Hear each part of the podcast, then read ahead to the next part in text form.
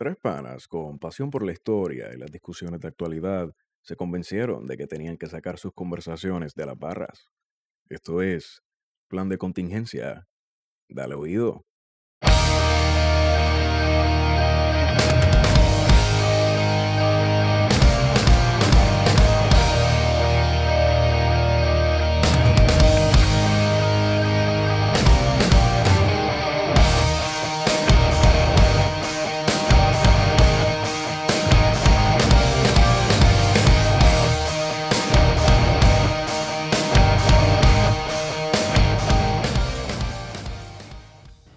Bueno, gracias por escuchar, suscribirse y apoyar este proyecto llamado Plan de Contingencia. Plan de Contingencia es un podcast de tres panas que se sientan a grabar lo que piensan. No es más nada que eso. Eh, quiero empezar con un agradecimiento a toda esa gente que nos ha estado escuchando porque nuestros números están sorprendentemente bien y nivel que ya superamos la gente, la cantidad de personas que ven el programa de Chucho Avellanet, el programa de Silverio Pérez y estamos tenemos números más sólidos que el Club de los Amanecidos en, en, en Tele 11 hace como 15 años atrás. Me encuentro como siempre con la grata, hermosa y siempre dulce presencia de mis dos compañeros, colegas y hermanos, principalmente Esteban Gómez. Saludos, buenas tardes. Buenas, buenas, noches. tardes, buenas noches. a cualquier hora. Y la voz de la conciencia de este podcast, el, bueno, ya la gente tiene fanaticada. Tiene fanaticada. Warionex Padilla. Bueno, aquí estamos. Warionex hoy tiene voz de locutor de radio. Sí, sí, sí. De Está radio, ronquito, está ronquito. de radio comunista del sur de Puerto Rico. Gajes del oficio. Este, mira, eh, semana que está media al garete, como todas las semanas, porque parece que todo es posible en la tropicolonia. Eh, No solamente al garete, larguísima, semana eterna, que hasta un fue- terremoto hubo. O sea, eso era lo que faltaba. Hashtag temblor PR. yo, yo quiero decir algo. A mí el terremoto me, me pilló en el baño.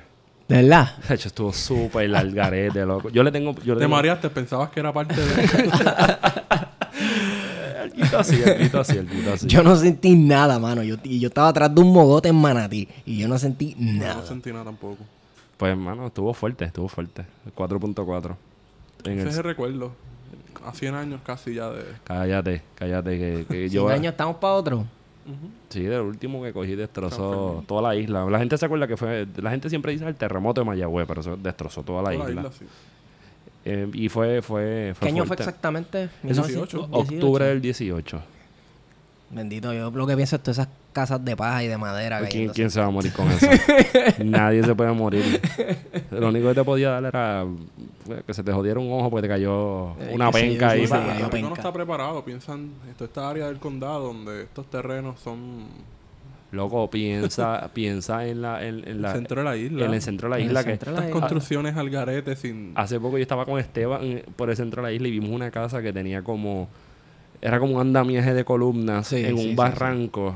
Bueno, yo no me atrevería a vivir ahí. O sea, vivir ahí es Eso precariedad. Es precariedad. Una la co- definición de vivir en precariedad, mano. Eso en cualquier momento hace... y se cae, se cae en canto. Bueno, la semana empezó media rara. Yo creo que el, el, el Estado se ha mantenido dando, tirando balas locas. Es como un tiroteo de, de- de cosas sin sentido dentro de un elevador con la luz apagada. Mm, Y eso es un peligro. sí. Me resulta curioso que normalmente aquí pasa algo grande y la memoria colectiva es bien corta. Ya la otra semana estamos hablando De otra cosa. de otra cosa. Sin embargo, este parece que el Estado se ha dado la tarea de que el asunto del primero de mayo simple No, y sencillamente no muera. O sea, pasó lo del papelón de la chamaca, etcétera. Ok, cool, que eso lo vamos a hablar después, pero, mano. No lo quieren dejar morir. Yo creo que están queriendo hacer un ejemplo de las personas que pudieron pillar y de la manifestación como tal. Sí, yo lo, lo primero que hizo el Estado cuando empezó esta semana fue empezar a enviar citaciones al Departamento de Justicia, Al garete. al garete. Empezaron con Alvin Cuoto de Jesús, lo citaron para declarar al Departamento de Justicia por unas expresiones de las que nos hacemos ecos Oye, oye, oye. Hashtag pesquera mamabicho. Hashtag pesquera mamabicho. Yo no, yo, yo quiero, yo quiero hacer una aclaración. A Rocky de Kid le hicieron una campaña más heavy que a él. De Rocky, Rocky Mamabicho. Ah, sí, y él claro. lo que hizo fue salirse de las redes. No había que hacer tanto, tanto garabía, tanto tacho, es un llorón. Mano, pero si tú eres el, el, el que maneja aquí toda la policía y toda la seguridad y tú estás bregando, se supone que tú estés bregando en la calle con narcos y esas cosas. Que te digas mamá bicho por Twitter o por Facebook o lo que sea, debe ser la menor de tus preocupaciones. Yo creo que también el mensaje tenía... El mensaje no solamente era eso. No, claro, claro. Este, yo no estoy consciente de que a mí me comentaron que esto tenía que ver, tenía que ver con una querella que Alvin ya había radicado previamente contra Pero está relacionado. Que está relacionado, ¿no? Sí, ya Alvin había sometido una querella a la policía por los actos del primero de mayo. Y anteriormente, Alvin es un activista de primera línea eh, en defensa de los derechos civiles y una persona que, que, que siempre ha estado presente en las luchas de Puerto Rico, en las luchas contemporáneas. Así que es una persona, una Sí, sí, figura... no, no es Rubén, no es Rubén, no que es Rubén. eterno. No. Espérate, el presidente El eterno. presidente vitalicio. vitalicio. Pero es una persona que ya hace tiempo el, el Estado lo tiene fichado y, y sin duda esto es un acto más de persecución política que está cometiendo el Estado contra una de estas figuras que ha sido una de las más que ha problematizado el asunto del primero de mayo, demostrando los abusos policiales eh, documentados. Alvin documentó todos los sucesos del primero de mayo. Hay una demanda que sometió recientemente la ACLU esta misma semana también, como fuerte evidencia de la brutalidad policíaca. Y hubo expresiones de que en efecto lo que sucedió allí fue una encerrona. Y Sí. ya está, ya está viendo, exacto, ya está viendo una aceptación de lo que es una, una encerrona. No solamente en Puerto Rico, de parte de Estados Unidos allá, la política y las noticias estadounidenses también han estado con la misma teoría, así que esto le explotó en la cara. Esta semana le explotó en la cara al gobierno lo, primero Fíjate, de mayo. a mí, a mí me sorprende porque estaba comentando ahorita con, con alguien que, que yo realmente pensaba que este gobierno tenía la capacidad de controlar los medios, porque el gobierno de hoy día, ahora, me- vamos, casi mediados de mayo, Sí. no es el no es la, la plancha esta, la máquina aceitada que estaba corriendo perfectamente durante el tiempo electoral. Entonces ya esto no tiene ya esto no tiene ni pies ni cabeza. No. Y esto está sobreviviendo, está dando aletazos. Está, es un gobierno que yo creo que lo que está haciendo es reaccionar. Reaccionar a las circunstancias que surjan. Sí, es verdad que tienen un plan, y plan, plan, plan, no es el plan del gobernador, eh, el que él tanto predicó durante la campaña, sino pues otro plan de privatización y vender, etcétera.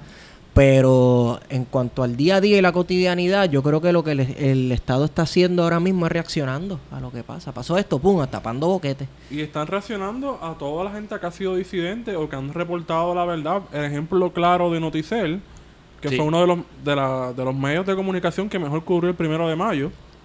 eh, y le envían esta, esta Citación, orden, orden, citación, no sé. orden, ¿no? Para que entregue todo el pietaje, toda la filmatografía del Oh, crudo. primero de mayo, crudo, sin editar, al Departamento de Justicia. Y Noticel, como anteriormente ha hecho en otras circunstancias, tanto el primero de mayo anterior como la huelga de la Yupi y otros sinnúmeros de sucesos, pues se negó. No bueno, no se negó, les pichó. Le Les está pichó. pichando, sí. Se, se- se están haciendo los locos. Mira, para mí esta cuestión del Estado pedirle un periódico, Está interviniendo eh, primero. en la- interviniendo, en la eh, asienta un precedente bien peligroso. ¿Cómo así? Bueno, porque se supone que la, la prensa, le dicen la quinta columna, Mm. El quinto poder. el quinto poder, etcétera. La quinta columna es otra cosa. Esa sí es cierto. Te fuiste retro, Ine. El quinto poder, pues nada, la prensa se supone que sea un árbitro de información.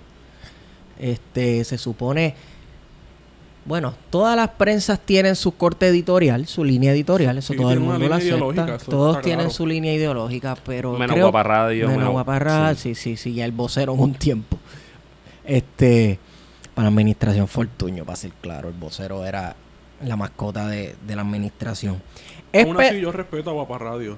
no, yo también, tú sabes, pero yo creo que es peligroso porque lo pueden hacer con ellos también.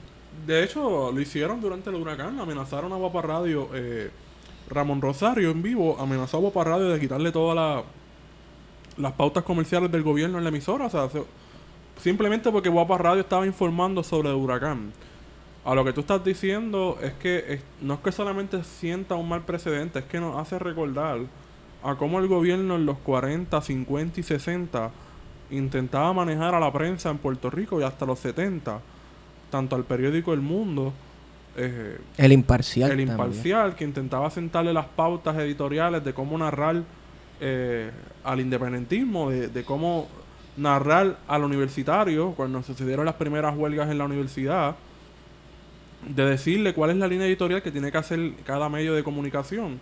Algunos de estos medios se, se, se negaron, otros simplemente acataron, pero nos hace recordar a eso, ¿no? Haciendo un análisis histórico de que esta situación a, a Noticel de intentar intimidarlo nos hace recordar a las carpetas, a, todo este periodo de persecución política desde los organismos del Estado, dentro- desde el Departamento de Justicia hasta la Policía de Puerto Rico, incluso otras agencias de gobierno. Sí, es un, es un atentado contra la libertad de prensa y la libertad de expresión, si contamos, ¿verdad? Noticel y, y Alvin Couto. Bueno, y Scott, Este, Scott y Barbet Scott también. Barbet, que- que también que vamos a también hablar de él. sufrió eh, esta semana una, digamos que un encuentro poco, poco amistoso. Ay, poco amistoso con agentes federales. con agentes federales que le, le incautaron el celular, este... Pero, ok, yo quiero saber, caramba, tú estás caminando por ahí en la calle o estás en la tuya y de momento se te presentan tres agentes federales y te dicen, dame el celular, dame lo que tienes o ven con nosotros. O sea, Sí, yo no entiendo realmente cómo se dio esa circunstancia. Él no explicó muy bien, pero sí, ese- eso es lo que tiene cara de que... Y el gobierno federal actúa así, tampoco es que nos llamemos engaño. De que ellos tienen van a presentarse con una orden. Mira, tengo aquí una no, orden para... claro, claro, ellos pa' cateo. tienen, no tienen me- poder absoluto y eso, pero caramba, ese acto está, eso está bien Sí, gestapo, eso puede haber brother. una demanda por ahí. Eso está bien gestapo, se van a reír de mí, teorías de conspiración, pero no me importa, loco.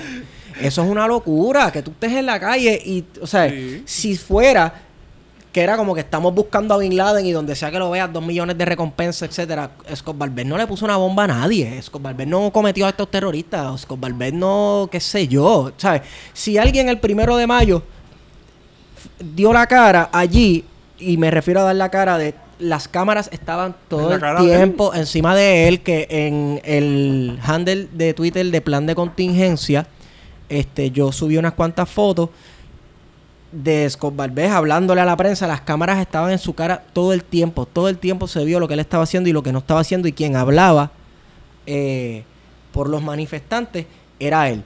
O sea, tampoco es que el tipo se conoce que hizo algún acto criminal como, co- como que para que lo paren tres agentes federales o tres agentes de lo que sea, de lo que le dé la gana. Caramba, para interrogarlo, ¿qué es eso? Y quitarle, quitarle sus pertenencias. Bueno, pero acuérdate que jornada, la jornada se acabaron las promesas. Es ETA. No, bendito, era FARC. ¿Era FARC? ¿Fue la FARC? Sí, según las comentaristas, la el club de panel, el, el panel femenino de David Colón eran las FARC. Yo no quiero entrar en eso porque... Panel eso- femenino de Dávila Colón. Diablo, qué tipo más inclusivo. Sí, ese los tipo, está, viernes ese tipo está más adelante que nosotros. Está más adelante que la izquierda. Viste, nosotros... No, picha. Anyway. este... Volviendo a eso. A mí, yo creo que...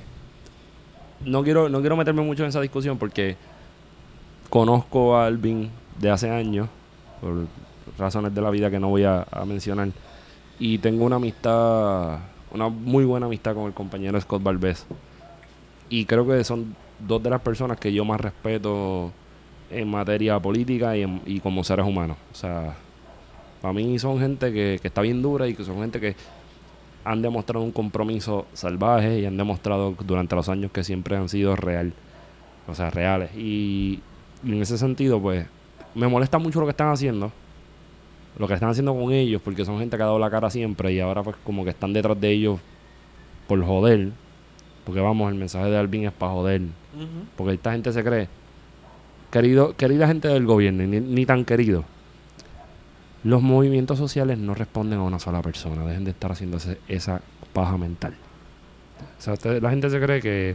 El gobierno se cree que quitando a uno van a desarticular esto. Sí, no, como mismo se- su campo. Como, como mismo se desmanteló, me imagino, como mismo se desmanteló. Al Qaeda, ¿no? Como mismo se desmanteló Al Qaeda cuando mataron a Bin Laden, me Todavía sigue por ahí dando imagino. Las organizaciones y estos movimientos de activismo social muchas veces son horizontales, muchachitos del Estado, no son verticales. No necesariamente existen unas jerarquías.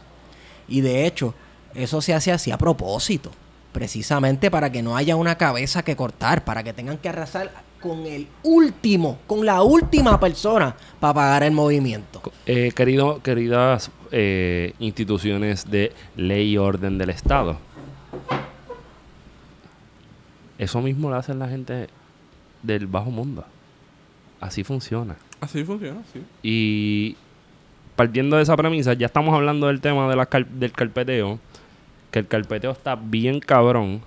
El carpeteo. Mala mía, yo estoy tratando de dejar de estar hablando, hablando malo en este podcast. Pero el carpeteo está salvaje porque fue una forma de reprimir a. Estamos dando una cervecita. Quien quiera auspiciar cervecita nos avisa. Y si quieren tener un auspicio de cerveza, pues ya saben que el espacio está disponible. Volviendo al tema de importancia. Durante, vamos a ponerle de 1900, de los, de los años 40, tengo, tengo aquí la ficha porque Wario me puso a leer otra vez porque había la idea de tener una discusión media seria del tema. Desde los 40 hasta los, hasta, vamos, hasta la caída, vamos, eso es interesante. La caída del bloque soviético hace que se acabe también el carpeteo en Puerto Rico, Sí. entre comillas. Por eso hay que vincular siempre Cuba a Puerto Rico. Hay que vincularlo de una manera histórica para no comprender. Eso es así.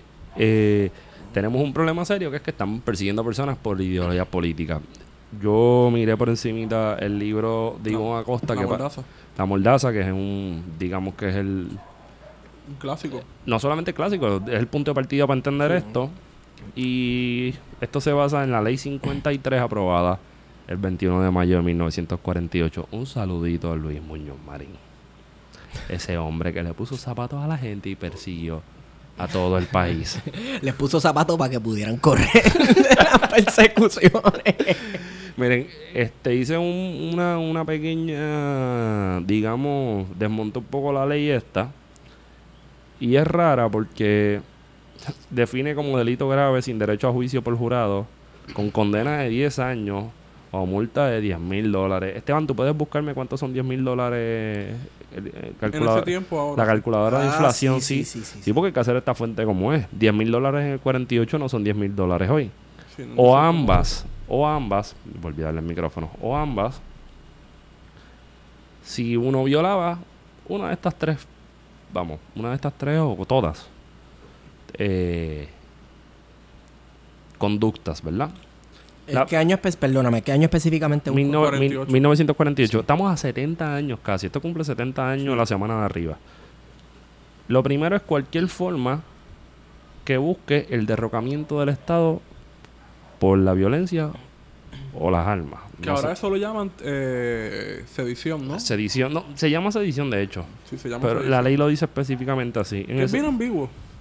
Sí, eh, es por lo que acusaron a Oscar López. Bueno, pero sedición se deja como un término ambiguo y elástico adrede. Claro, para, cuando ellos quieren que te pegue lo que tú hiciste, pues entonces te pillan. Que es en el caso de Oscar, exactamente, que, Exacto. que no se sabe de qué se le acusa y se le inventa este cargo de sedición. Ahí mismo tenemos que también se, se, se- se violaba la ley 53 en el imprimir, repartir, circular o distribuir algo que fomentara el derrocamiento del Estado por la fuerza o la violencia. Y en el tercer inciso sería reunirse ayu- o ayudar a formar un grupo a esos fines. La ley terminó en el año 1957. Sabemos que la práctica no terminó. No, claro. Ahí, en, en el libro de las llamas de la aurora, de creo que es de Marisa Rosado, que es el libro de la biografía de, de Albizu Campo, dice que esta práctica se remonta a la década de los 30, cuando Albizu se hace presidente, me parece que fue en 1930, 29-30, que lo envían primero a hacer la gira por Por Latinoamérica. Yep. Eh, ya desde ese momento, ya Albizu tenía una, un file, una carpeta Pero no solamente de las autoridades locales, sino de las autoridades del FBI. O, O sea, de lo yo- que iba a hacer el FBI. Yo me imagino que la carpeta del viso era una biblioteca entera. claro, hoy día debe ser. Y entonces buena parte de las investigaciones que se han hecho en Puerto Rico giran en torno a los archivos policiales, a lo que sabemos de la policía, a los libros de novedades, a las mismas carpetas, pero entonces no sabemos mucho de la del de la capacidad o, o del alcance que tuvieron las autoridades federales en Puerto Rico haciendo exactamente lo mismo, porque esta conducta no, no es que el Estado colonial la aprende de la nada. La aprenden obviamente de sus amos, que La copian. La copian. La copian. La copia, La ley sí. 53, de la ley de la mordaza, es un calce de una ley estadounidense, me parece que era del estado de California. Eh, Ahí me pillaste yo. en un momento en que se estaba dando ya lo que iba a ser el mercantismo, ¿no? Este Sí. movimiento anticomunista en Estados Unidos. J. Edgar Hoover y todo este viaje. Exactamente. Yep. Eh, Perdóname, tengo aquí que 10 mil dólares en 1948 es un equivalente a 105 mil dólares de hoy. O sea, que estamos hablando que cuando a ti te acusaban bajo la ley 53, o sea, la mordaza, en 1948, no todo el mundo tenía para comprar un chavo de pan. A don Clodomiro, como en, como en La Botija, en la peliculita esta del Instituto de Cultura de Daddy Betco, sino que había que pujar. 10 mil pesos en 1948 era una mansión. Sí, sí, obligado.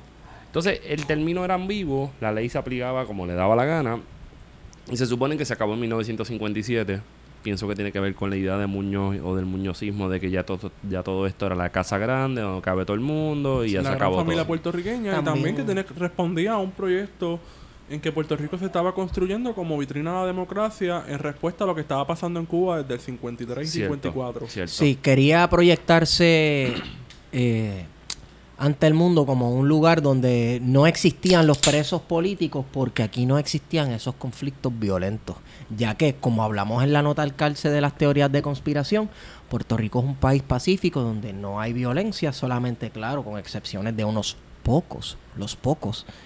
Este, y eso era lo que se quería proyectar, que Puerto Rico, como dijiste, era la casa grande. Sí, no, aquí aquí cabe ca- todo el mundo, esto es una democracia, aquí cabe toda filosofía política. Es embuste.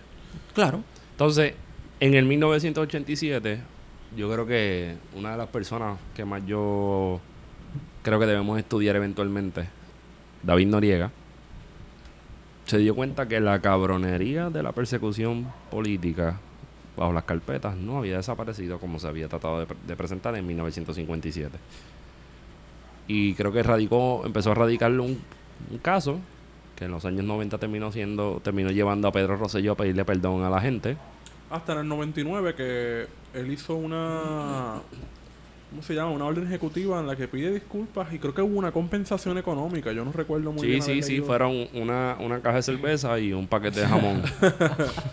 ¿Tú sabes Pero era eso? la gente que aceptara las condiciones del Estado. Obviamente, yo no sé cuánta gente llegó a aceptar esas disculpas y cuánta gente estuvo dispuesta a, a recibir una remuneración por esa persecución política. Y del 99 para acá fue hace dos años que ustedes en, en el archivo se recibieron las carpetas que la gente no la gente no reclamó. Hay carpetas sin reclamar todavía, sí, ¿verdad? carpeta sin reclamar una lista es un de montón. Como Eh, 10.000 carpetas. Hago un paréntesis. ¿Más? Para las, para las personas que no han manejado ese tipo de documentación histórica, porque ya eso pasa a ser un documento histórico, este, la carpeta es literalmente una carpeta. Es un folder de papel, como un cartapacio, en el cual está eh, una compilación que la policía hace de todo lo que tú haces en el día. Y eso se hace mediante registro visual.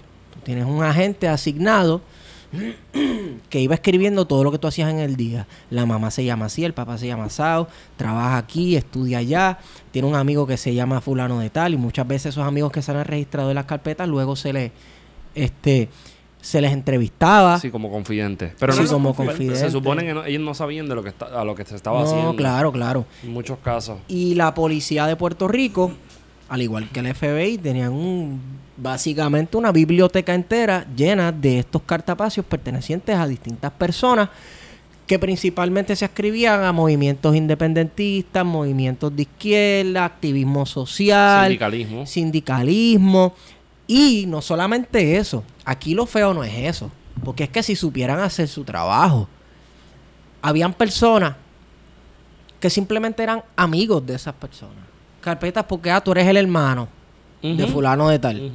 Y el crimen era solamente ya por asociación. Sí. Porque tú te pasabas con tal persona, tal vez tú no compartías las mismas eh, visiones políticas, pero te pasabas con él. Te tenían una carpeta. Tenían fotos tuyas. O sea, tenían personas. Matrículas O sea, de la universidad. Exacto. Esto parece de película. Pero, ¿sabes? Literalmente personas escondidas o en manifestaciones venían con una cámara y te tiraban una foto de lejos con un super lente o te la tiraban en la cara y eso iba para tu carpeta. Eh, amigos y amigas que nos escuchan, lo gracioso era que aquí era aquí había un free for all. Aquí se estaba carpeteando todo el mundo. Los federales carpeteaban. El negociado de investigaciones especiales del Departamento de Justicia carpeteaba. La policía de Puerto La Rico división de carpe- inteligencia, que era, la, la policía es la división de inteligencia, ¿no? entre comillas, inteligencia. Bueno, ellos carpeteaban también. Entonces, e- es una cosa bien loca porque, por ejemplo, yo sé que nosotros no somos carpeteros, pero a mí me tocaba carpetear a Esteban. Ajá. Y a Esteban le tocaba carpetear a Wario. Pero entonces a Wario le tocaba carpetearnos a nosotros dos.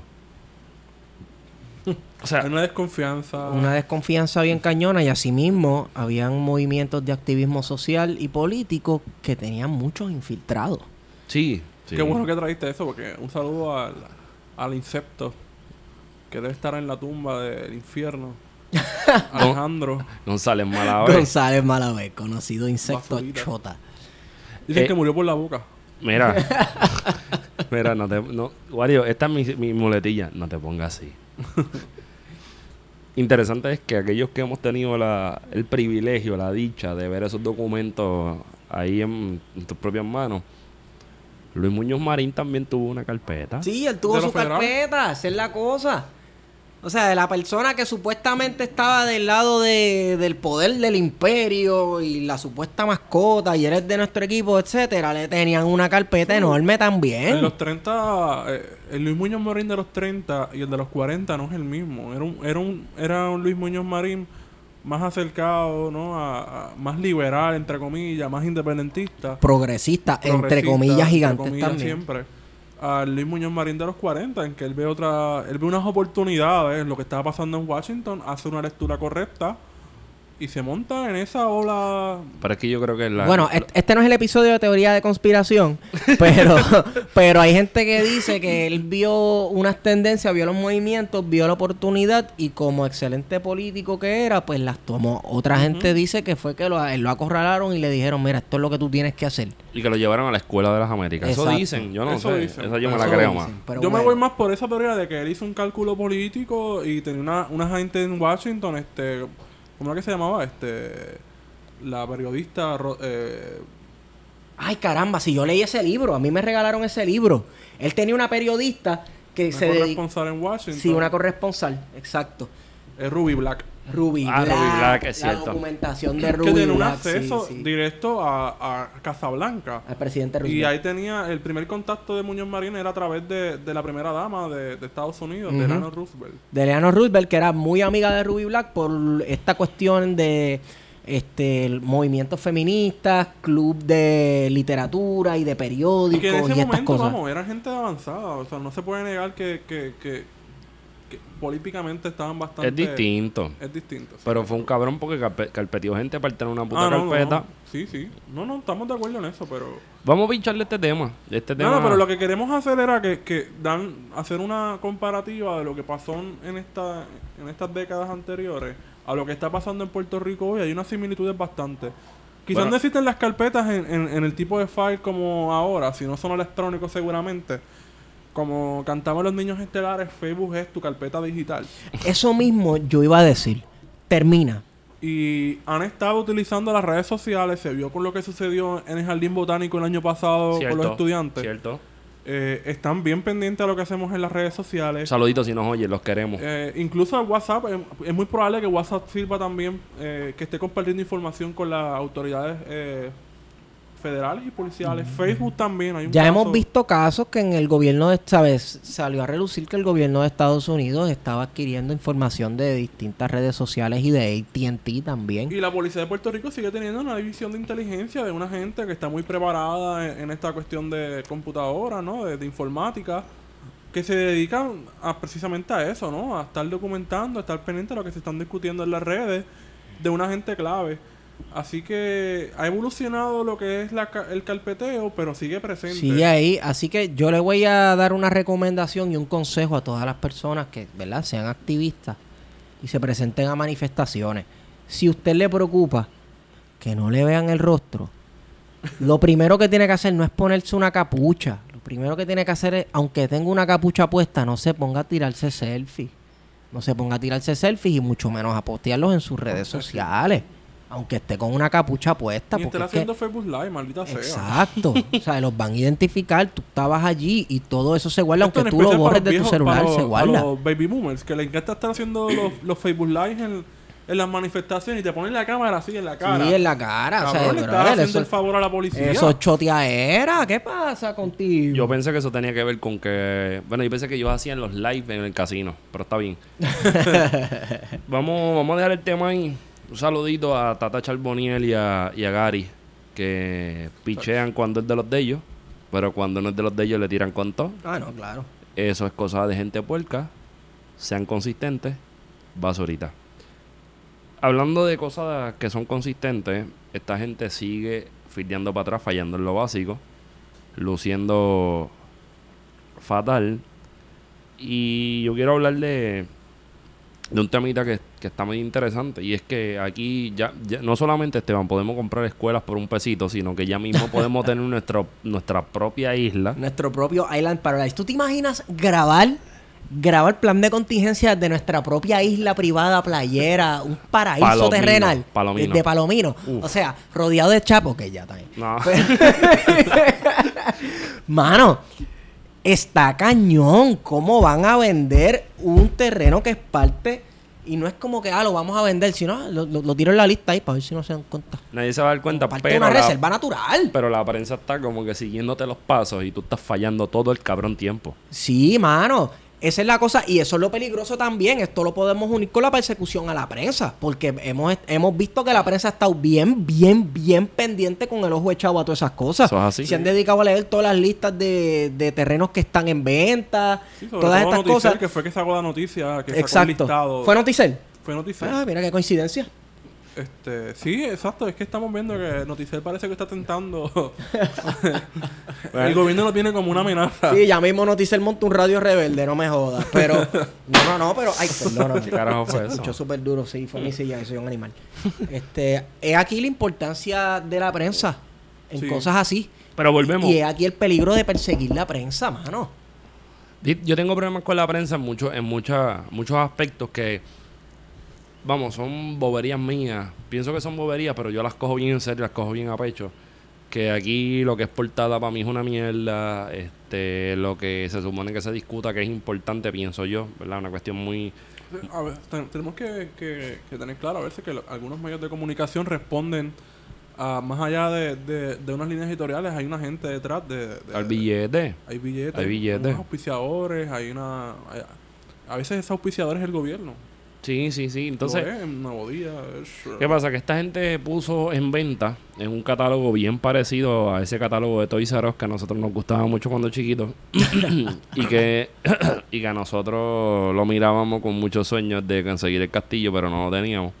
Sí, mano. el carrito.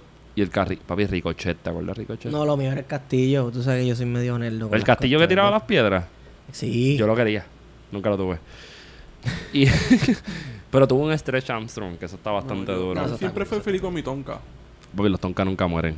Entonces, esta gente puso en catálogo pues a Palomino y a la Isla Ratones. No he ido a Palomino, Yo tampoco. pero sí he ido allí a la Isla Ratones en Joyuda. eh, parte de, de lo que sería el lanzador del suroeste de Puerto Rico, territorio del comandante Candanga.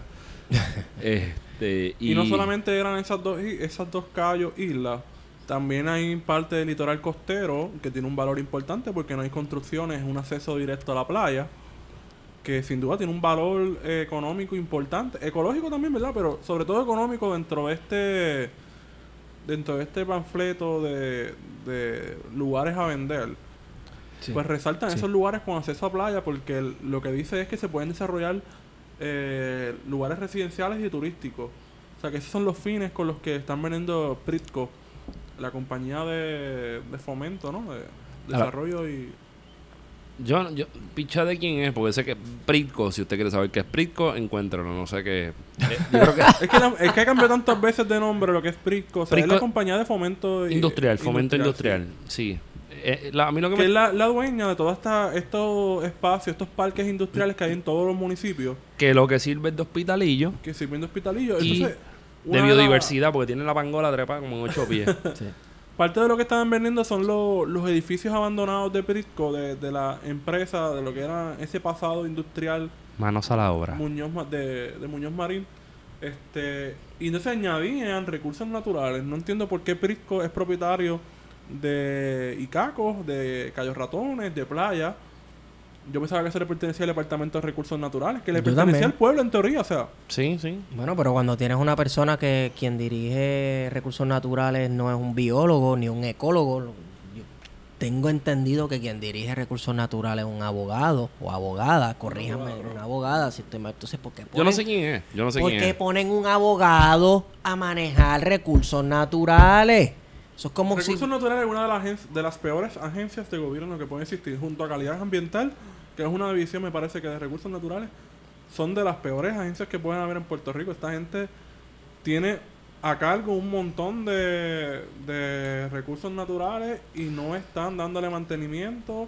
No esto, está manga, inventario. esto está manga por hombro. Mira, yo creo que la única, la única persona que yo puedo sacar del gobierno de Alejandro, Pa- de Alejandro García Padilla era la secretaria de Recursos Naturales. Sí. Que ahora mismo no me acuerdo el nombre. Ella está en la EPA, ¿no? Ella estuvo en la EPA, yo creo. Ella está en la EPA Ahora. del Caribe, sí. Dirigiendo la... Ah, no, y esa doña hablaba la clara. Punto. Cuando salía a tener que hablar algo de recursos naturales, hablaba la clara y no había tanto problema. Pero coño, es mucho pedir que zapatero sus zapatos. Claro. Es mucho pedir. Pues yo no tengo, mira, los compañeros y compañeras que son abogados, yo no tengo problema con la gente, con los que son abogados. No tengo problema con eso. Eh, unos salen historiadores, otros salen abogados y otros sean salen... honestos, Nadie es perfecto. Nadie no es, son per- tan deshonestos. nadie es perfecto. Nosotros estamos estudiando para ser muertos de hambre, pero muertos de hambre con mucha felicidad. Anyway, Con di- y con dignidad, que es lo importante. Exacto, pero, pero, coño, mano, vamos, zapatero a sus zapatos. Necesitamos gente que no solamente conozca el campo, sino que tenga, y, y o sea, conozca el campo, que tenga la preparación académica necesaria y que sepa para dónde es que tenemos que ir, porque estamos en un momento que es o nos vamos más abajo del fondo, porque lo que queda, estamos en el fondo, lo que queda es romper el fondo y seguir por ahí para abajo, Ajá. o le metemos ruta a esto. Mira, pero Feto y Esteban, es que esto no se da en un vacío. E- El, hecho de que el gobierno esté presentando a empresarios esta semana ese listado de propiedades a la venta no se da en un vacío. Se da en un contexto en que el gobernador de Puerto Rico ha estado en Estados Unidos presentando a, esta, a Puerto Rico como este lugar, este paraíso para invertir, este paraíso virgen. Las caimán, somos las caimán. Las Caimán, en las que tenemos que invertir, en las que pueden hacer lo que ustedes quieran, porque aquí no vive nadie. Exacto. Ustedes, ustedes pueden hacer lo que ustedes quieran. Eso está bien jodido, Wario. Y, y sé por dónde vas, pero te tiro para hacer el amarre. ¿Cuán cabrón está, porque no encuentro otra palabra, que después de que llegara la ley 2022 haya gente que esté defendiendo toda esa entrada de dinero, entre comillas, O sea, eso no es, calcula eso no es calculable ahora mismo. ¿Cuánto, ¿Cuánto eso está generando a Puerto Rico? no sabemos, pero sabemos. yo escucho gente en la Ese es el problema de, la- de las leyes de incentivos. Que hay un montón de leyes en Puerto Rico sobre incentivos y exenciones contributivas. Y no sabemos cuánto eso nos está dejando. a- o sea, no, no, no es. No hay una data sobre eso. Pero este no es el gobierno de la metadata. Este, es Este el es el- el gobierno, de, que de alaba la- la- sí, la la data. supuesta tecnocracia. No nos está gobernando la supuesta tecnocracia. De que él es el para acá, toda esta gente que siempre está haciendo una alabanza a los datos. Y a la hora de la verdad, cuando tú le preguntas sobre una. Se cagan. Se cagan. Se cagan Claro. porque Porque no chillan. hay. Chillan. Exacto. Pero Entonces, ah, tiene- ese es el gobierno que quiere cerrar lo más serio que tenemos en estadística, que es el Instituto de Estadísticas de Puerto Rico, porque dicen que está lleno de chavistas y de cubanos y de rusos y de coreanos. Esa gente está el garete. Pero, yo, la- a lo que te iba a decir era cómo, cómo, cómo, lo que yo quiero entender es cómo la gente se atreve a defender que exista la ley 2022, que vengan, en- vamos, resumidas cuentas, viene una gente con su dinero, están súper cómodos, vienen para acá a crear empleo, yo no he visto empleo de la ley 2022, Para mí eso es un mito. Para mí eso es como que tú vienes con un... A lavar chavo lo que viene esa gente. Mira el, el, el de el Paul, eh, ¿cómo se llama? Este, Paulson. Paulson, que vino aquí con Ese es el bitcoinero. No, no, No, Paul- no. Paulson es un, un El de tipo esto de y hedge el fund. de- Ah, sí, sí, sí, sí. Entonces, viene esta gente para acá, van a crear empleo, en- entre comillas, digo yo, no sé, no estoy diciendo. a lavar estoy- chavo. Vienen a lavar chavos, te- comillas al aire citando a varios, vienen a lavar chavos. Pero lo que me pregunto es por qué hay tanto culto a esta gente si esto viene en detrimento de la Bueno, mayoría, culto- es- puñeta. es que el culto a esto viene en que Puerto Rico ha cimentado su desarrollo económico en eso. En incentivos y en sesiones incentivo contributivas. y en- Entonces y la en el gente capital extranjero. no puede salir precisamente de eso, de, de auspiciar, de traer ese capital extranjero que porque entre comillas nos va a producir empleo, va a generar un efecto multiplicador. Eso es embuste. Y desde el 47 eso ha sido nuestro modelo económico y no hemos salido de ahí y eso ha sido, se ha demostrado que Perdóname. Es falso. Como yo dije par de episodios atrás, desde el 1815. Ese ha Ah, sido. cédula de desde, desde 1815, Ya. ese ha sido nuestro motor económico. Sí, Es verdad. Que vengan los americanos y los franceses y los alemanes y los a meter chavo aquí. 1815 la Real Cédula de Gracias. Esa fue la primera. La No. primera 936 de Puerto Rico, la Real Cédula de Gracia. Mm. la isla que se repite. Oye, eso es un buen libro, deberían leerlo. La isla que se repite y la perspectiva postmoderna del Caribe de, de Antonio Benítez Rojo. Ese libro está bien salvaje, bien bravo. Ahora bien, Wario, entonces tú dices que el gobernador se fue de Tour a Estados Unidos. Él, él estaba hablando con la gente de Airbnb. Y ahora está con Facebook, no sé qué se están trayendo entre manos. Bueno, yo creo que ellos quieren traer a todas las agencias de estas para carpetear a Scott, para carpetear a Alvin. No, lo, que están poniendo en práctica es el neoliberalismo puro. O sea, Airbnb, quizás el proyecto. Vamos, tiene. Está interesante el proyecto de Airbnb. Pero no nos podemos olvidar de las experiencias en otros lugares. Pienso en, en mucho en Barcelona. Donde eh, las comunidades en Barcelona el- que, eh, se están organizando contra Airbnb- porque mucha gente ha estado comprando pisos, eh, apartamentos, rentándolos. Está habiendo un proceso de gentrificación y de ciudades que, lugares de la ciudad donde se están quedando vacías, apartamentos vacíos que solamente funcionan para Airbnb. Entonces, no sé si eso es lo que quiere el gobierno con el viejo San Juan, con áreas del condado. Como está de- pasando en La Habana y como, Como está, está pasando, pasando sí. en Santo Domingo. Eso tiene unos problemas. eh, yo no sé si podemos cimentar nuestro desarrollo económico turístico eh, con ese con ese tipo de, de, de páginas como Airbnb. Este no es sustentable. Bueno, yo me canto culpable porque yo usaba el servicio y, y he pagado bien barato por quedarme en sitios bien cool. Pero hay que tomarlo, o sea, es que no, no es que nos cantemos ante an- anti Airbnb o No, no, no. Es que hay que tomarlo con pinza, hay que analizarlo, esta estrategia del gobierno, eh, porque también vamos a tener claro que los hoteles deben estar también ahora metiendo push, porque Airbnb representa una amenaza para los hoteles. Pero, es Sí. que un, pero es que un hotel puede comprar un espacio o, arrendar, o, o rentárselo a alguien y el mismo hotel meterse en Airbnb por debajo de la mesa sin que se dé cuenta y empezar a También generar ganancias. sí.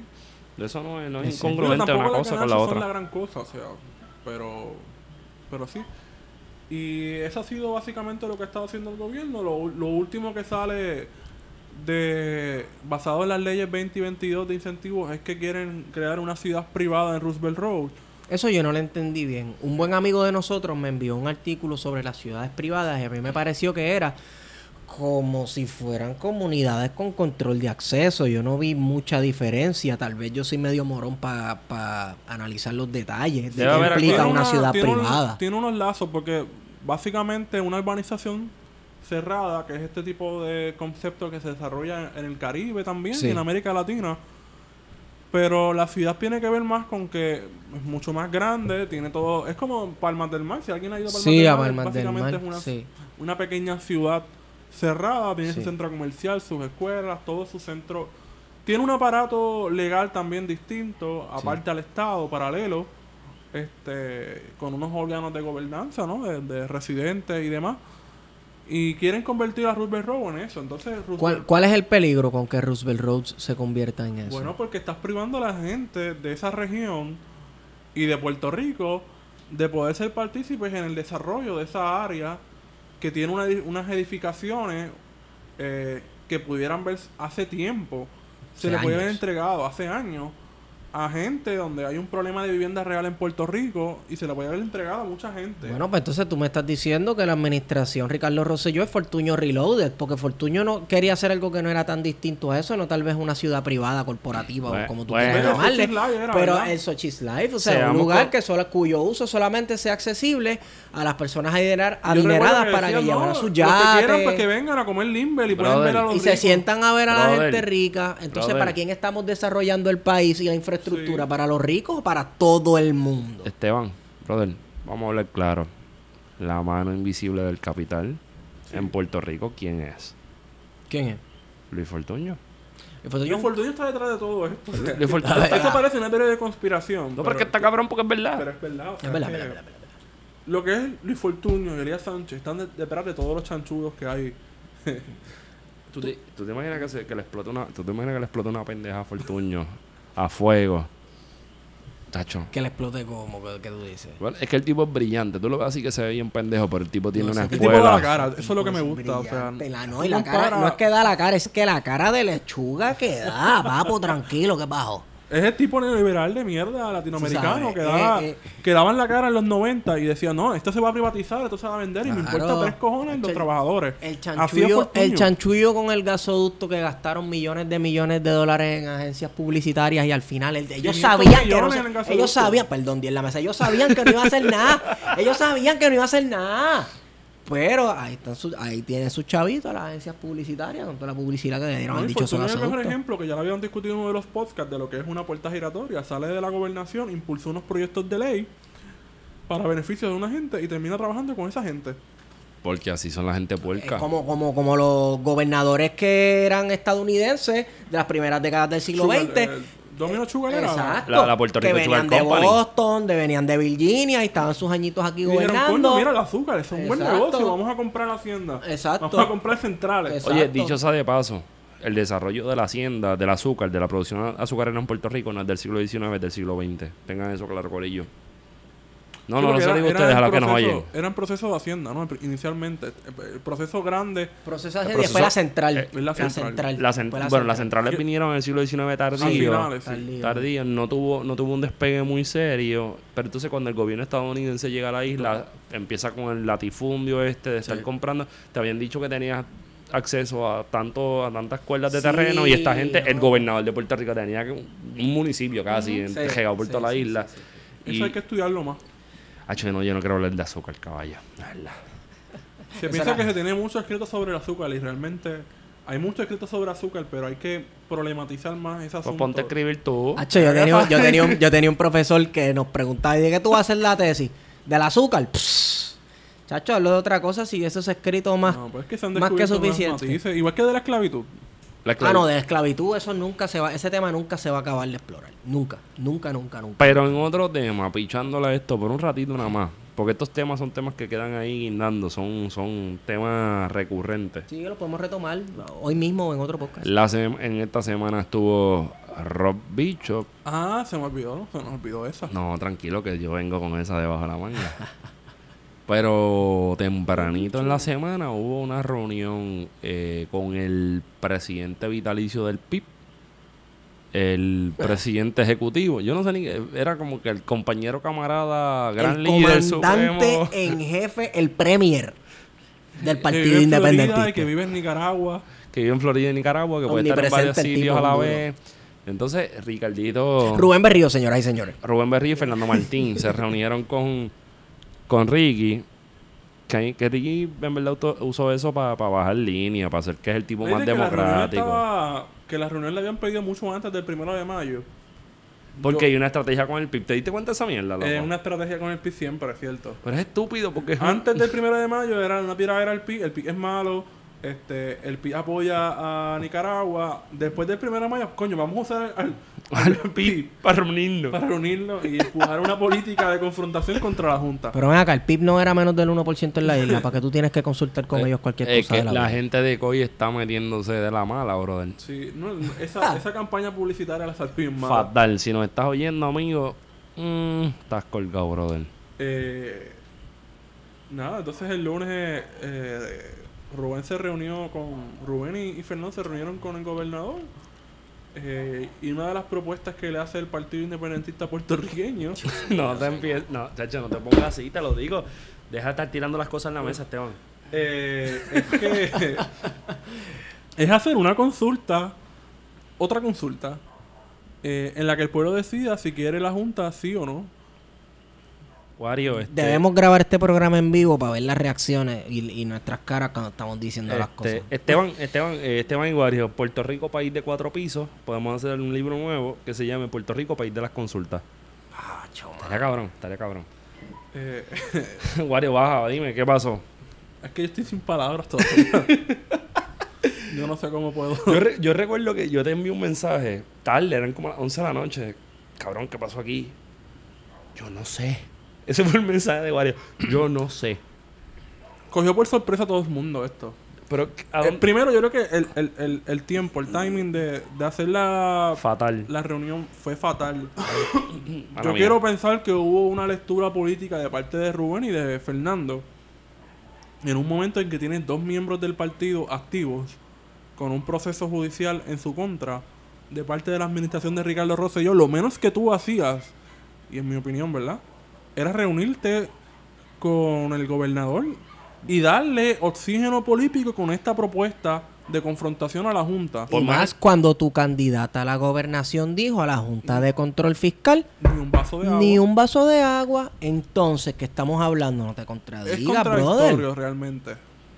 Pero va a llegar a algún lado esto, porque a mí lo que me preocupa Es realmente... que realmente a quien beneficia no es ni Es a siquiera el Ricky. PIB, es a Ricky. Es Le a estás Ricky. dando a Ricky una herramienta populista Y pendejísima, y porque es una pendeja, mierda. pero es, po- es populista porque sirve para articular todo un- una confrontación legal basada en, en- el Estado de Derecho, ¿no? Contra la Junta, sin tener que recurrir a la desobediencia civil, sin, reco- sin tener que recurrir a la confrontación directa como está haciendo mucha gente, incluyendo el PIB en la calle. Entonces, eh, me, me parece como que lo que están haciendo los militantes del PIB contra lo que está haciendo Rubén, pues son dos visiones encontradas, ¿no? Porque un- por un lado estamos enfrentando a la Junta en la calle, eh, con protestas toda la semana, denunciándola, y entonces por otro lado, la- no sé. es que yo, yo, yo no sé ni cómo explicar esto. Votar- Mira, y, ah, yo soy fan de la diplomacia. Pero si tú vas a hacer.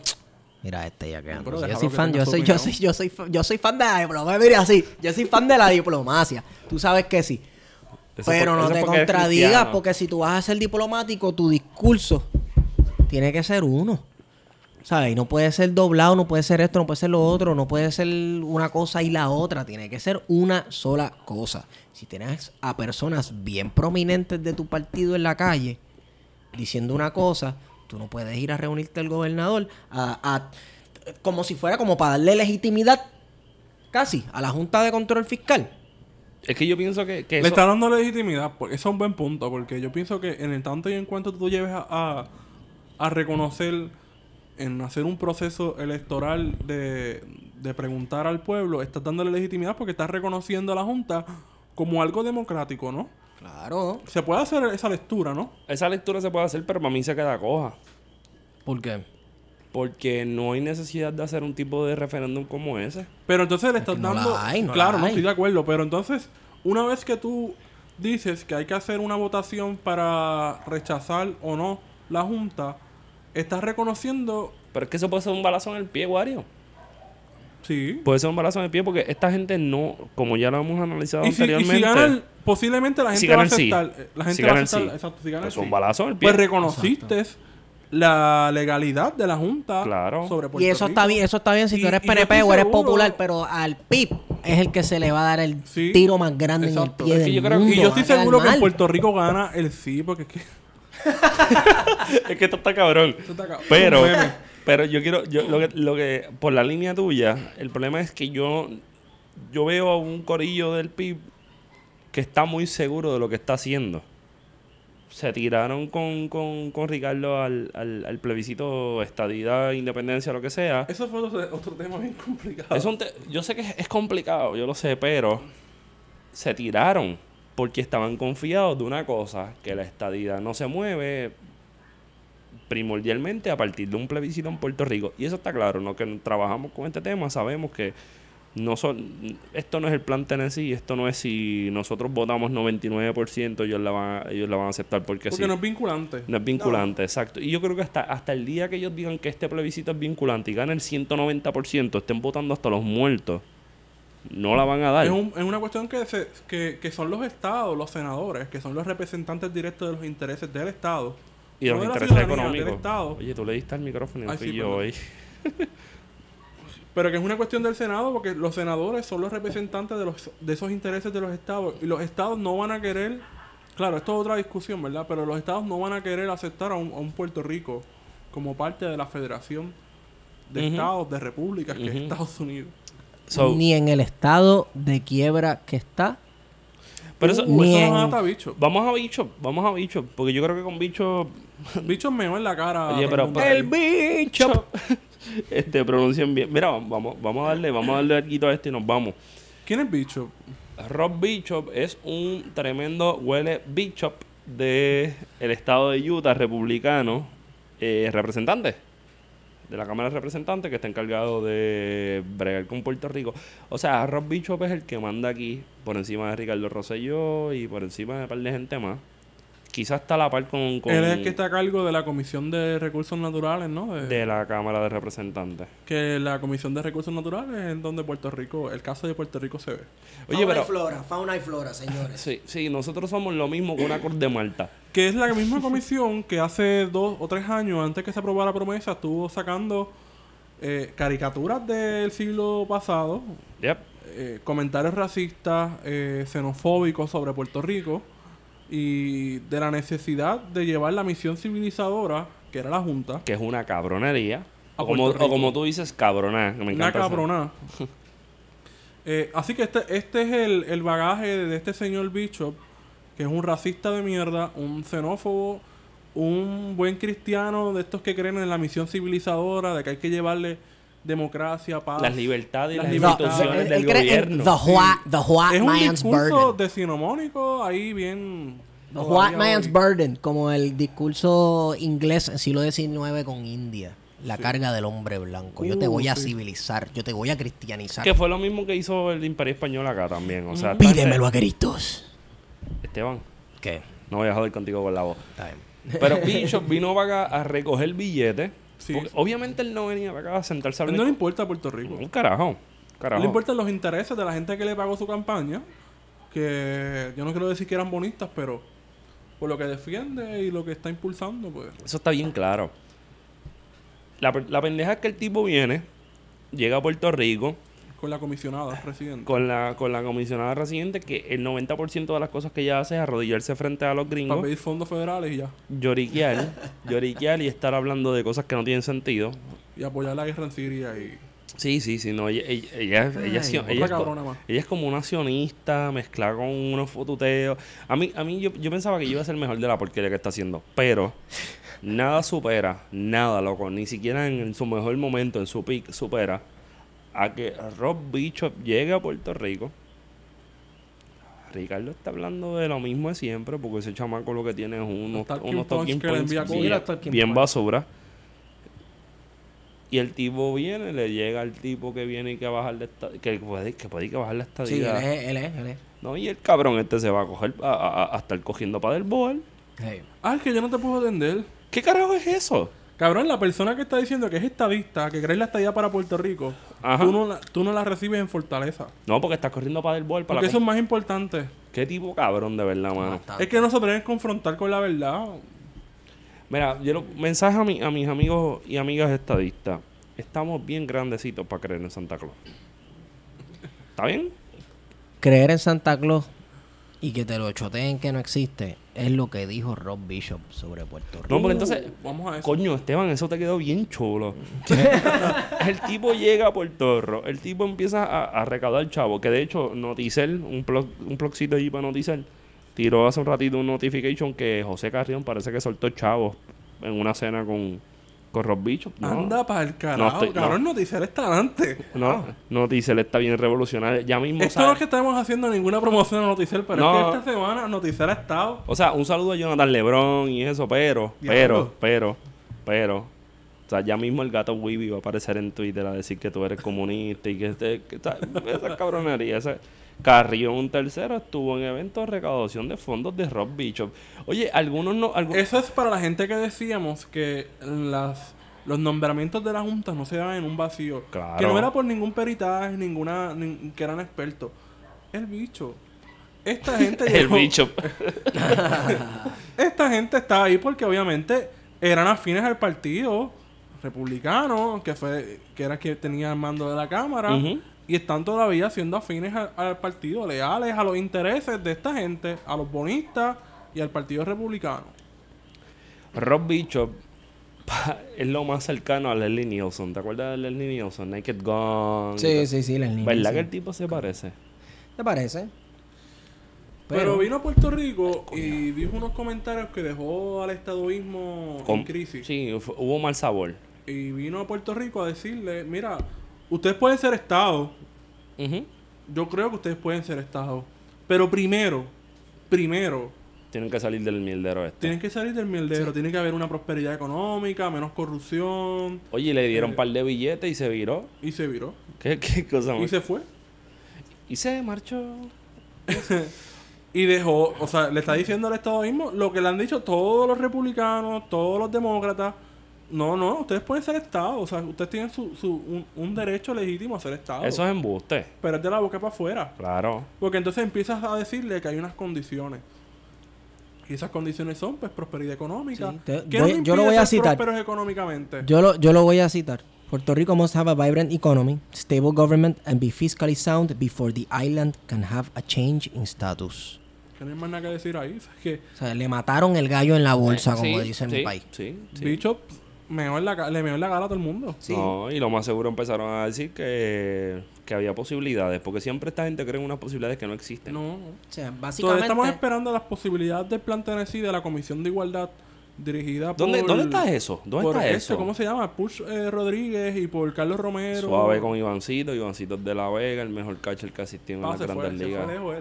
Pero papi, pero aquí yo no lo he visto por ahí. Hizo un café, by the way, hizo un café. ¿Ah, sí? Yo no lo voy a comprar. ¿Qué? Oye, vamos con Pero un café Puerto Rico Coffee Roast. Ese debe ser un con, café con garbanzo. Yo no sé, no lo he visto. Solamente vi la promoción en Instagram y Ya, todo. no le demos promoción a ese tipo. Al café, por favor. Caballos de Vega Yo veo conflicto aquí surgiendo entre dos de los compañeros. De Vega Baja. Tienes que bajarle dos, bajarle dos. Eh, los inter- la cosa es que la Comisión de Igualdad no ha hecho nada ¿Tú no, piensas, tú no piensas que Iván Rodríguez está puesto ahí para la única cosa que para tener a los, a, a- a los senadores y a cualquier otro pendejo de Texas mangado porque él estuvo en Texas? Claro, Ah, bueno. El único problema que puede tener él es que se prestó para esa cabrona. Se prestó, sí. sí. Feísimo. Está feísimo, pero yo no voy a juzgar las las- las- las posturas y, las ide- y su Sí, bueno, ideología. sí, no, no, no. no, Probablemente claro. él piensa que yo soy un cabrón si me ve aquí hablando con ustedes esta mierda. Mira, Rob Bishop, básicamente, lo que dijo Rob Bishop fue un endoso al status quo. O sea, él dijo, ok, sí, para ser Estado, sí, yo lo apoyo, pero Puerto Rico tiene que estar bien y chévere económicamente para ser Estado. ¿Qué significa? Que dentro del estatus actual, Puerto Rico puede estar bien y chévere económicamente, puede echar para adelante económicamente. Dime si eso no es un reconocimiento y un endoso al status quo. Entonces, eso está bien al garete. Los estadistas dicen, no, no, no, es que nosotros estamos chavos y lo que nos puede arreglar es la estadidad. La estadidad federada es la herramienta o la caja de herramientas que nosotros necesitamos para arreglar este país, la situación económica, etcétera. Y él dijo, no, no, no, arreglen primero. Arregla primero el carro y después entonces yo te doy la caja de herramientas. Y eso es precisamente el discurso que ha hecho el independentismo contra el estadoísmo, de decirle, mira, es que no, no, no le van a dar la estadidad. Yo recuerdo una una vista después del plebiscito del 2012, porque aquí, aquí no ha habido plebiscitos en 2012, 17, este, hubo dos plebiscitos en el 2012, Dos. dos, un- dos procesos de consulta. Sí. Uno fue por la por lo de la pichea. Se me olvidó. Por la fianza. Por la fianza, sí. Es que memoria Sí, a corta sí. plaza. Nosotros estamos los historiadores. Espérate, espérate, tenemos ¿qué año fue problemas de- 2012. Ah, 2012, sí, la fianza, la Y hubo fianza, la unas fianza. vistas congresionales donde eh, de- depusieron varias varias personas. Una de ellas fue Rubén y confrontó a este, a este senador de. Yo creo que Supreme Leader. a, a este senador de, de Alaska Y le dijo Rubén, un Rubén molesto, cansado ya, quizás y hastiado. Mira Wow. que ustedes no van a hacer nada. Pero Con la situación de Puerto Rico ustedes no van a hacer nada. Y uno se pone a pensar con todo lo que ha pasado. Y es que desde el 17, tú sabes más que, más que yo de esto, 1917 representa ese giro político en Puerto Rico en el que sabemos que nuestro destino es un branding. Pero cuando digo Exacto. branding es un, un, un carimbo. Es un calimbo. Porque yo creo que ahí es donde, No va a pasar nada. yo creo que ahí es donde realmente se presenta la cuestión del, del pertenecer a Y crearon una nueva un nuevo problema que ni ellos mismos saben cómo resolver y que en Puerto Rico pues estamos jugando, tirando balas locas, y que hay que hacer una descolonización cuando en Estados Unidos que se creó toda una una jurisprudencia que son los casos insulares, Eso es así. pero ellos no tienen muy claro qué va a pasar con Puerto Rico ahora, porque no es el mismo Puerto Rico del 17 al Puerto Rico contemporáneo, por así decirlo. ¿Tú crees? Eh, Porque yo creo que la idea sigue ahí. Mientras la no- idea sigue siendo ahí, pero En esencia, sí es la idea. El Puerto Rico de 1917 obviamente no es el del 2018. Pero los estadounidenses no han dejado de vernos como los Little Brown Brothers. No, claro.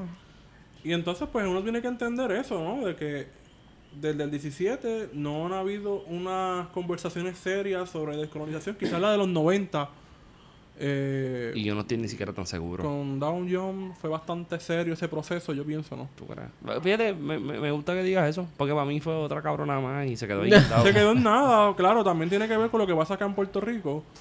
Eh, Coño, pero que tú digas eso para mí es mucho. O sea, yo te considero un tipo que no solamente que está duro y que eres mi amigo, sino que un tipo que es serio tirando, tirando su Claro, línea. porque en, en el proceso de Young se dijo lo siguiente, de que el independentismo, se le reconoció al independentismo de que, mira, en una hipotética república de Puerto Rico puede haber un proceso de ciudadanía dual, porque esto es una de las cosas que más le preocupa a la gente, es la cuestión de la ciudadanía. Pero ellos no saben ni qué carajo es la Ellos no ciudadanía. saben lo que es la ciudadanía, la gente no sabe que, que ser ciudadano lo primero es que tienes que tener un pasaporte. Porque esa es básicamente la esencia de, de- de ser ciudadano de un país. Lo relacionan a pasaporte, es eso. reconocer, que te reconozcan a nivel internacional. El pasaporte reconoce Bueno, y que tienes, además de eso, pues el- el- la- a la nación que tú perteneces, a ese corpus político, pues tiene la prerrogativa de defenderte y toda la cuestión ante otros países. Eso la gente no lo entiende. La No. gente piensa que ciudadanía es cupones, beca federal, este. Y es mucho más que ello. Y conlleva también un compromiso que es que Hay una responsabilidad. hay la una- responsabilidad es defender a esa gran nación. Si hacen un draft, No tanto. los no, quiero ver. los- si hacen un draft, yo los quiero ver en la fila. No, pero no tanto. Porque incluso yo, yo voy a decir esto y puede ser que me, Me- caiga- me- es muy simplista mi, pero No, pero... Soy un simplista. No, no. Simplón. Ok. Poca gente va a entender ese comentario. El... En algún momento de, la historia estadounidense, personas que querían obtener la ciudadanía estadounidense por derecho de naturalización, que no eran personas que habían nacido en el territorio, usaban su incursión en la milicia como causal para entonces obtener la ciudadanía. Y todavía el día de hoy se ve eso. Tenemos personas que son chinos, que son coreanos, que son de donde sea que Se sean. da mucho con los mexicanos, Con los mexicanos, los latinos, los latinos. Eh, bien, yo- porque no necesariamente tú tienes que ser ciudadano para pertenecer al ejército, sino que es al revés. Tú vienes, cumples tus varios años de servicio, vienes, levantas la mano, quieres ser Es la ciudadano. lealtad. Es una lealtad. haciendo lealtad a, a esa nación. Entonces, en el caso de Puerto Rico, pues no fue así. Probablemente podríamos empezar un debate interesante sobre esto en la medida de que los puertorriqueños que van a la guerra, que no fueron al territorio, en la Primera Guerra Mundial no fueron al territorio europeo, y estoy hablando cosas que no tengo que estar hablando, pero lo estoy hablando, que fueron al Canal de Panamá, que fueron casi, casi, casi 10.000 puertorriqueños.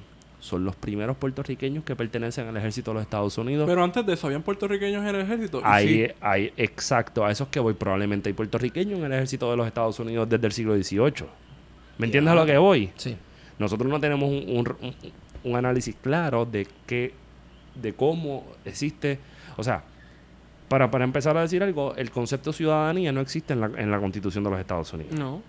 Así que, si nos vamos partiendo de esa premisa y entendemos que en, en el siglo XVIII, ya lo hacía un viaje, cabrón. Vamos, que Estados Unidos tiene un sistema diferente que no... O sea, tienes una constitución, pero todo se hace por la jurisprudencia. De enmienda, exacto. que es eh, el common law, el, el derecho anglosajón, que es sumamente distinto al derecho codificado, al derecho civil de, de España, que heredamos de España, Exacto. al derecho europeo, que está basado en, en códigos, en, que todo tiene que estar escrito. Exacto. Y en el caso de Estados Unidos es por interpretación. Sí, por, y por.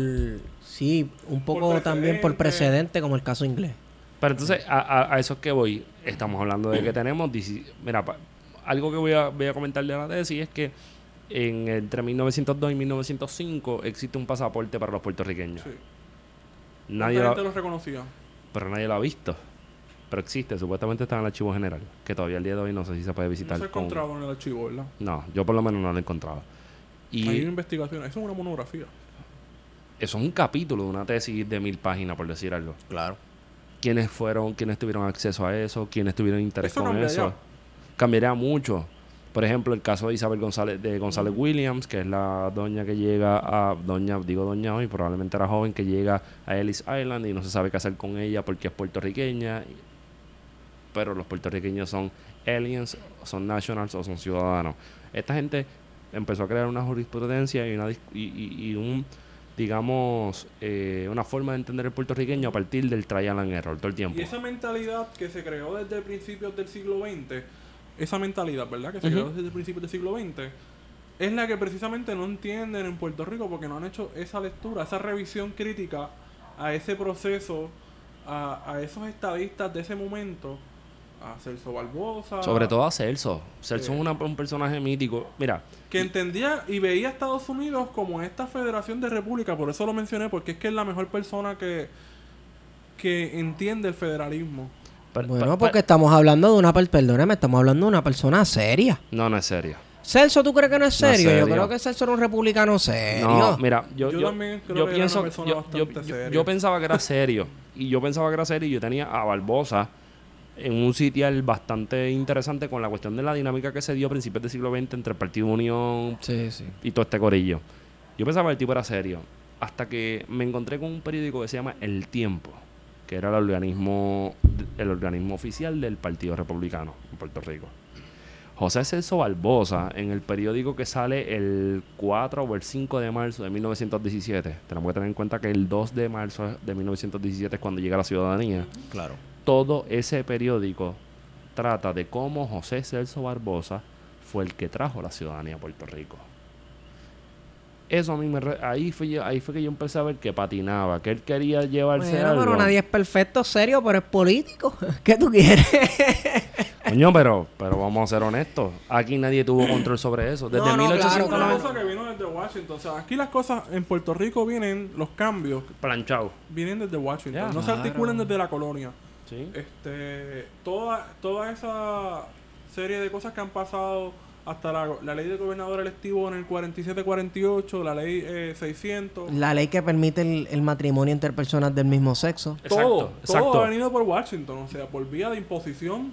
eh, Yo recuerdo cuando aquí querían pasar la ley de, de- que permitía el matrimonio entre parejas del mismo sexo, que muchas personas del sector conservador de Puerto Rico, principalmente también personas estadistas, decían, no, no, no, no, no, que no queremos eso, que sí, pues pues pida la Sí, independencia. porque es la única No. forma. Ajá. Es la única forma. sí, si fuéramos independientes con esta gente, seríamos una teocracia. Ah, no. Está claro. cabrón, está cabrón. Y mala mía, Corillo, estoy tratando de bajarle las malas palabras, pero está cabrón que a veces da la impresión que los únicos que te pueden salvar de esta sarta de irresponsables, por no decir anormales, son los federales.